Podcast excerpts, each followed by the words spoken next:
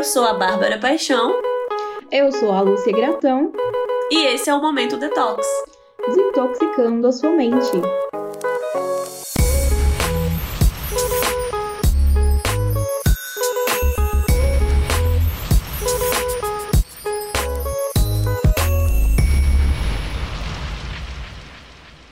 Olá pessoal, tudo bem? Estamos aqui hoje com mais um episódio do podcast Momento Detox e hoje a gente tem uma convidada assim que eu sou apaixonada, né? Sou suspeita para falar, que é a minha orientadora de doutorado, a professora Larissa Loures Mendes. A professora Larissa, eu vou fazer aquele mesmo esquema que a gente sempre faz, então eu vou introduzir ela brevemente, é, falar um pouquinho sobre ela e depois vou passar a palavra para ela poder se apresentar para vocês e falar quais são as áreas de atuação dela hoje em dia. Bom, a professora Larissa, ela é graduada em nutrição pela Universidade Federal de Ouro Preto, é mestre e doutora, e doutora em enfermagem pela Escola de Enfermagem da Universidade Federal de Minas Gerais e atualmente ela é professora adjunta do Departamento de Nutrição, também da UFMG. E ela é líder do, do grupo de estudos, pesquisas e práticas em ambiente alimentar e saúde, que é o GEPAS, que é o, o grupo de pesquisa também que eu faço parte. Larissa, seja muito bem-vinda ao nosso podcast. A gente está muito feliz de você ter aceitado o nosso convite para falar de um assunto assim incrível, né, Bárbara? Inclusive, a Bárbara vai falar um pouquinho sobre esse assunto e aí a gente vai já passar para Larissa. É só é, falar que o tema que, que você vai abordar hoje com a gente nesse bate-papo é sobre o ambiente obesogênico, né? É, a influência dele nesse, nessa, na obesidade. E agradecer você ter topado o convite, né? Por livre e espontânea pressão da orientanda de participar com a gente. Seja bem-vinda e com a palavra agora. Lúcia e Bárbara, na verdade é um prazer né, é, estar com vocês aqui, é, participando né, desse canal de comunicação que eu acho incrível. A Lúcia tem crédito comigo, viu, Bárbara? Então você pode ficar tranquila que isso daqui não é pressão. Eu realmente acho que vocês fazem um trabalho super importante em relação à comunicação de vários temas aí é, relacionados à nutrição com tanta qualidade. Então é um prazer conversar com vocês. É, como a Lúcia disse anteriormente, eu sou uma das líderes aí do GEPAS, né, que é o nosso grupo de estudos em ambiente alimentar e saúde. E hoje no GEPAS a gente trabalha com várias temáticas de, desse do ambiente alimentar. Sempre, obviamente, com foco é, na, nas questões relacionadas ao estilo de vida das pessoas e como que esses ambientes alimentares de alguma forma influenciam as escolhas alimentares e consequentemente né, influenciam a saúde das pessoas. Então, é, o nosso foco dentro do ambiente alimentar é pensando é, muito nessas questões e pensando quais são esses domínios é, do ambiente alimentar. Porque uma coisa que é muito importante quando a gente fala da temática é, e aí vocês colocaram, e eu acho que a gente vai conversar aqui um pouquinho, é que existe uma diferença do ambiente obesogênico é, para o ambiente alimentar, né? O ambiente alimentar ele faz parte do ambiente obesogênico, mas o ambiente obesogênico ele trata de questões é, mais amplas em relação é, à obesidade. Então, acho que a nossa ideia aqui hoje é conversar um pouquinho sobre essa abordagem ecológica que a gente chama da obesidade. E assim, vai ser bem resumido mesmo, porque isso é um universo, né, Larissa? É, uma, é muita coisa que a gente tem para falar sobre esse assunto. Inclusive, a gente tem visto muitas pessoas falando sobre ambiente alimentar, né? E também sobre ambiente alimentar obesogênico, e muitas vezes de forma equivocada. Então, a gente vê muitas pessoas utilizando, ah, não sei o que, ambiente. E aí, quando a gente vai assistir ou quando vai ver, vai ter acesso ao material que está sendo discutido e divulgado, a gente vê que não é por aquele caminho que a pessoa está indo. Então, assim, para tentar desmistificar um pouco isso, né, tentar esclarecer para as pessoas, é, você poderia falar um pouco para a gente sobre o que, que é esse ambiente alimentar que tantas pessoas falam e como que isso pode né, impactar nesses casos de obesidade e o que, que é ambiente obesogênico?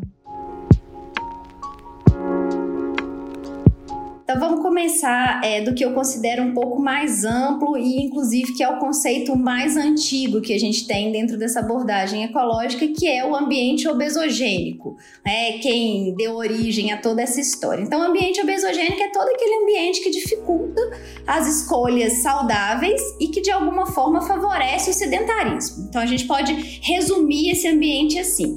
E consequentemente, né, é, por ser esse ambiente que é um ambiente tóxico, ele de alguma forma promove hábitos de vida inadequados.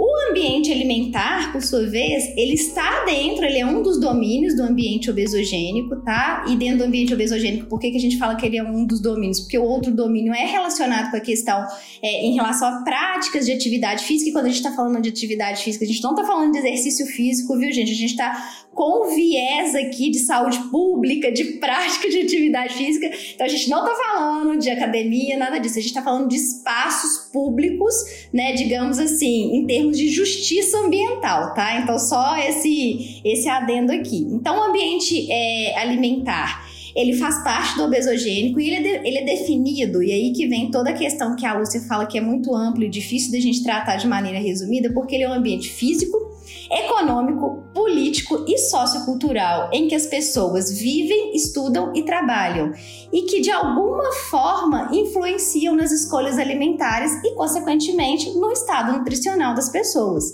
Então, quando a gente fala do, do ambiente alimentar e hoje a gente pensa muito também que o ambiente alimentar ele é visto como a interface do consumidor com algo maior ainda que é o sistema alimentar, é, nós estamos falando de vários ambientes, a gente não está falando de um ambiente único. Verdade, assim, é muito, muito amplo, né? E isso é um tema muito que tem sido muito discutido, assim, mais que causa dúvida, né, Bárbara? E assim, eu acho que também, Larissa, no contexto que a gente está vivendo da pandemia, muito tem se falado sobre a influência desse estado de confinamento, desse estar em casa o tempo inteiro, da, do delivery, do aumento do, do, da oferta de, de alimentos né, por meios digitais, do consumo maior de, de tempo de tela, desses programas, e a gente vê que tem toda uma influência do marketing rolando também nessa parte da alimentação.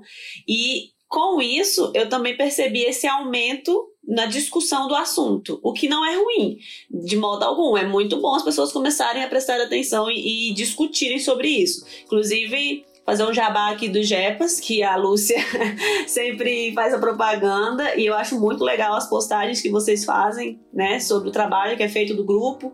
Esclareceu muita coisa que para mim eu não conhecia e hoje eu já sou um pouco mais crítica quando eu vejo alguém falando do assunto, sabe? Quando alguém vem falar sobre ambiente alimentar, ambiente obesogênico, eu fico, tá, pera, mas essa fala tá meio estranha, porque não é bem isso pelo que eu entendi, né? Então, eu acho que é importante é, pegar esse gancho na sua fala, e na da Lúcia, das pessoas terem cuidado, que é um assunto interessante, mas ele é bem complexo. A gente aqui tá dando uma pincelada, né? Porque não dá pra gente abrir para falar sobre tudo, mas para as pessoas terem um pouco de cuidado, principalmente porque nossos ouvintes são pessoas é, é, leigas e temos também profissionais, pesquisadores, professores, né, que muitas vezes não é a área de estudo deles, para a gente é, chamar atenção para isso, né, que tem que ter cuidado, critério, tanto para falar sobre, se você não entender muito bem, quanto para julgar quando você escuta, né, é, sobre o tema. Bom, aí o que a minha pergunta é: se você acredita que o ambiente alimentar, principalmente o domiciliar e o digital, estão influenciando no aumento dos casos de obesidade durante a pandemia? Essa pergunta sua ela é muito difícil, viu, Bárbara? É porque eu já vou explicar. Primeiro que, obviamente, a gente considera a obesidade como uma doença multifatorial, de etiologia complexa, né? Em que o ambiente é um dos fatores associados. Né? Então eu acho que a gente começa por aí, né? A te responder e a dificuldade que eu vou ter de te responder em função disso. Então, o cenário, obviamente, imposto aí por toda a questão da pandemia, ele da, da Covid-19, ele é complexo. E eu acho que exige um pouco de cautela da gente também com explicações simplistas, né? tanto em relação a essa questão da obesidade, da interação disso é, com a doença, né, com a, com a, com a Covid, é, Mas eu acredito sim que o ambiente domiciliar ele tornou-se mais obesogênico em termos de alimentação e também de atividade física, né, gente? A gente fica aqui muito mais tempo exposto à tela, é, com comportamentos sedentários, a gente não faz a ruptura desse comportamento sedentário, então a gente não tem a cada 50 minutos que a gente podia romper o nosso comportamento sedentário, a gente, né, com raríssimas exceções, as pessoas levantam, vão fazer outras coisas. É, estamos mais expostos à publicidade, marketing de alimentos, porque a gente fica muito tempo aqui, né, nesse, nessas mídias digitais. Então, obviamente, eu, eu realmente acredito que é, o ambiente domiciliar tornou-se mais obesogênico. Fora a aquisição de alimentos aí que normalmente a gente não, é, talvez não consumiria num cenário normal e que a gente cons acaba consumindo, muito em função disso, uma promoção de um aplicativo de delivery e assim por diante. Contudo, eu acho que tem uma outra face da moeda, meninas, que a gente não pode esquecer, porque a gente tem que lembrar que uma parcela da população, é, a gente voltou a ter um problema que é muito grave, que é a fome. E aí, nesse cenário, é injusto a gente discutir né, é, essa questão do ambiente que as pessoas precisam, na verdade, comer. Tem gente aí que precisa ter acesso a qualquer tipo de alimento. Então, eu acho que a gente tem que. É, ter muito cuidado nessa discussão, muito em função disso. Para quem que a gente fala, né? Uma coisa é um público que tem esse privilégio, né, nessa conjuntura que a gente vive de estar em casa e que de alguma forma, mesmo com o trabalho remoto, aumentando as atividades sedentárias, tem esse conforto. Mas a gente também tem uma parcela grande, né, da nossa população que não tem essa possibilidade e pior ainda, que não consegue nem acessar a comida. Então a gente precisa dar um passo atrás, para a gente daqui a pouco dar um passo à frente. Então por isso que eu falei com vocês que exige muita cautela, né? Quando a gente fala assim, ai, será que o ambiente ele está influenciando e fazendo com que as pessoas ganhem peso? Para quem? Depende. Eu acho que eu queria muito deixar essa mensagem aqui, porque eu entendo que vocês duas são é, nutricionistas extremamente críticas em relação a vários assuntos da nutrição, e não é porque eu trabalho com a temática do ambiente alimentar que a gente pode levantar essa bandeira a qualquer momento, né, gente? Eu acho que ela é muito importante, ela é extremamente válida, mas a gente tem que tomar cuidado para quem a gente fala.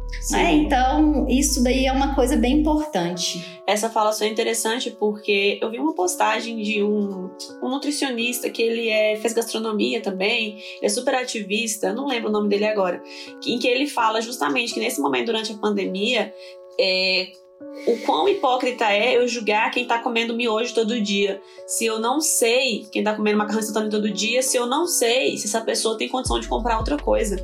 E se tem alguém que não tem nem condição de comprar um macarrão instantâneo, que não sabe nem o que, que dorme, né, sem saber o que vai comer amanhã. Então, realmente, tem esse outro lado da moeda que a gente não pode ignorar de forma alguma que na pandemia a gente. Uma coisa né? super simples também é acesso físico, gente. Tá todo mundo dentro de casa, né? Tem pessoas, tem, tem pessoas que têm um privilégio de ter um supermercado, um sacolão ali do lado da casa. Mas tem pessoas que já em condições não de pandemia tinham que andar, pegar ônibus, né? Atravessar a cidade, às vezes, sei lá, quanto, quanto que ele deveria andar para ir comprar e ter acesso a um alimento de qualidade. Então a gente também tem que lembrar disso, que nessa situação isso ainda está mais restrito. Né? Se a gente for pensar aí nos meios de, de locomoção, ônibus, os horários estão restritos, metrô, os horários estão restritos. É, eu estava vendo um post esses dias de algumas pessoas lá de Palmas no Instagram, né, Bárbara? Não sei se você está acompanhando, que as pessoas estão tendo que ir para o supermercado 5 horas da manhã e dar filas quilométricas os supermercados não estão conseguindo é, assim é, fornecer os alimentos assim de uma forma tranquila para as pessoas, estão fazendo filas, filas e filas para comprar alimento. Então assim, né, e acaba a comida, a pessoa tem condição financeira, mas o, o, alimento não está ali disponível para ela comprar. É, eu acho que é muito importante, Lúcia, porque aí a gente retoma aquele debate, né, dos desertos, pântanos, oásis e talvez apartheid alimentar, né, e que a gente tem no Brasil e que é um debate, sim, que aí eu acho, meninas, que nesse cenário de, de pandemia ele vem à tona, porque mostra como que a questão do abastecimento ela foi não foi bem pensada né, nas nossas cidades brasileiras. E que aí eu vou pegar uma fala da Melissa, que é uma outra doutoranda do GEPAS, que eu gosto muito, que a gente insiste na cadeia longa do abastecimento e que ela tem se mostrado falha para esse momento. Se a gente tivesse circuitos alimentares mais curtos, se a gente tivesse o produtor perto da gente, talvez essas filas quilométricas jamais seriam formadas e as pessoas teriam acesso, né, ou acessibilidade a uma alimentação de muito mais qualidade. Então, eu acho que é muito importante também, é, aqui pensando no público de vocês, avaliar isso. De onde que eu compro a minha comida? Essa dependência que a gente tem da cadeia tradicional, do supermercado, ela.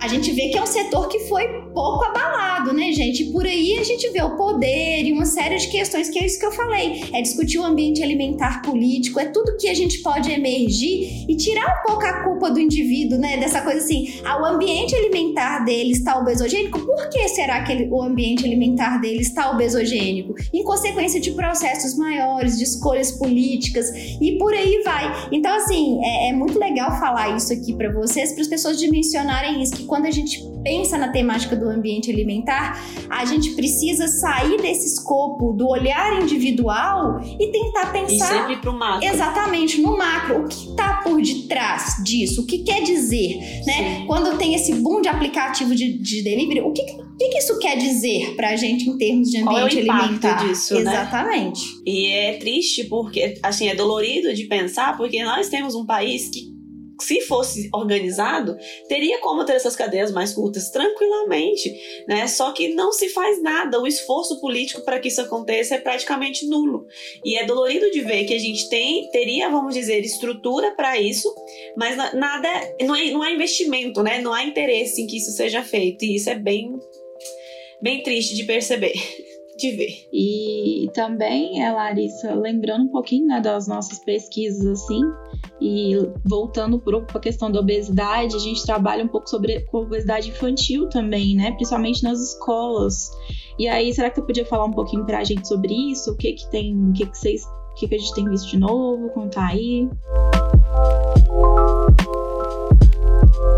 Pois é, é, é, sempre bom reforçar nessa pergunta da Lúcia que também a gente está falando de dois universos distintos e que nesse momento a nossa obrigação é justamente é, dizer né, que o PNAE, o nosso Programa Nacional de Alimentação Escolar, ele funciona, ele dá certo e de alguma forma ele faz com que as escolas públicas sejam ambientes é, menos obesogênicos do que as escolas privadas. Então, o primeiro ponto é, de imediato é dizer isso. E dizer que nossa, as crianças das escolas privadas infelizmente, elas estão. É, em termos né, de ambiente alimentar atrasadas. Né? Elas estão muito mais expostas a um ambiente alimentar tóxico, obesogênico, então não tem sombra de dúvidas. E aí, quando a gente pensa nesse ambiente organizacional, uma reflexão que me vem em relação à pergunta da Bárbara é isso: como, como iremos voltar para essas escolas e como que isso vai ser? Eu acho que, obviamente, a gente precisa discutir a volta às aulas, a volta das crianças, mas também pensar que a escola ela precisa, assim como a cidade, ser um ambiente promotor de saúde.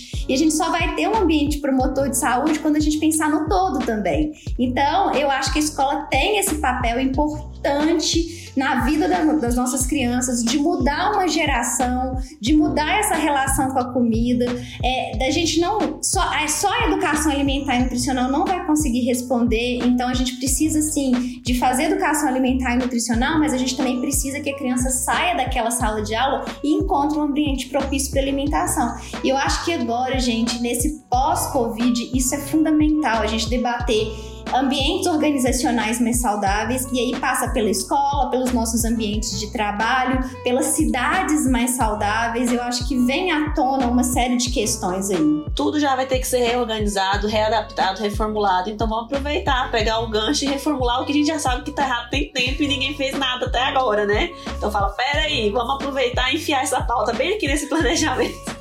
Que ela é importante. E é isso, assim, gente, né? Caminhando um pouquinho pro fim do nosso, nosso episódio.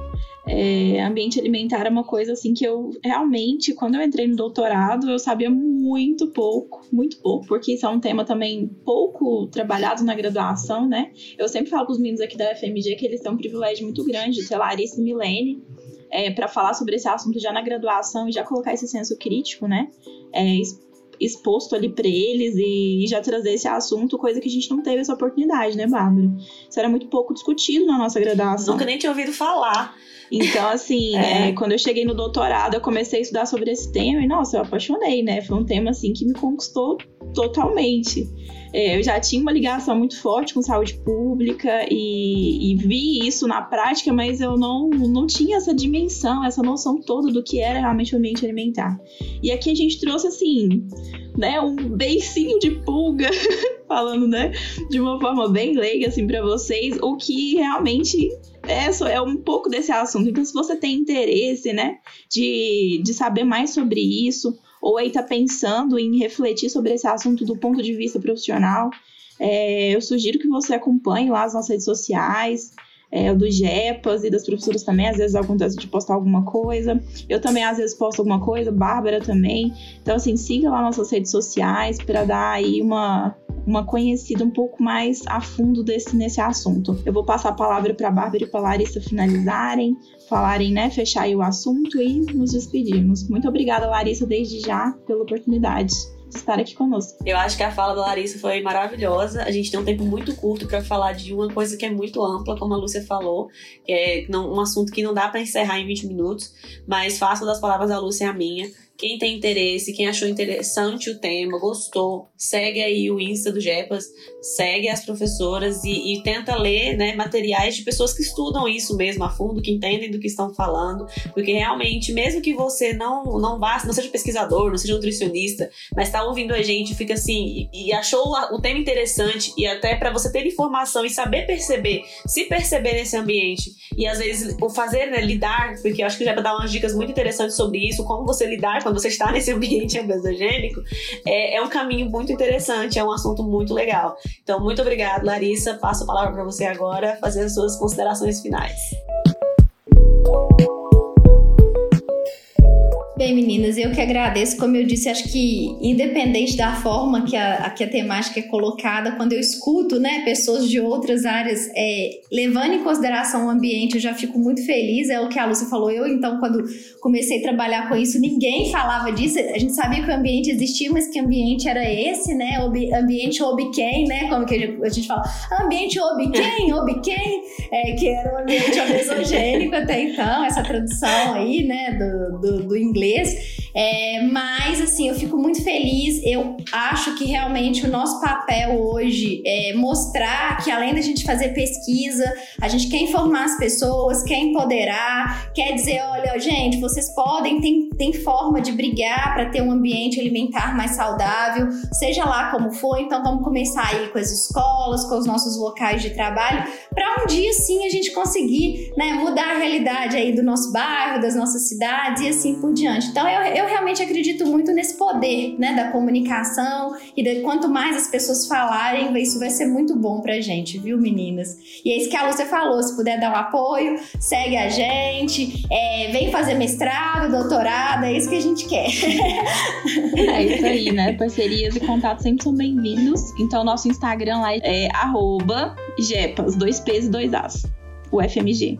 Ok, gente? Qualquer coisa vai estar no nosso card também. Você pode ir lá e dar uma olhadinha. É isso. Se você está nos assistindo pelo YouTube, não está nos ouvindo pelas plataformas de podcast, sigam, curtam, compartilhem, vamos disseminar, disseminar, quase não sai, vamos disseminar informação de qualidade, de confiança aí para todo mundo.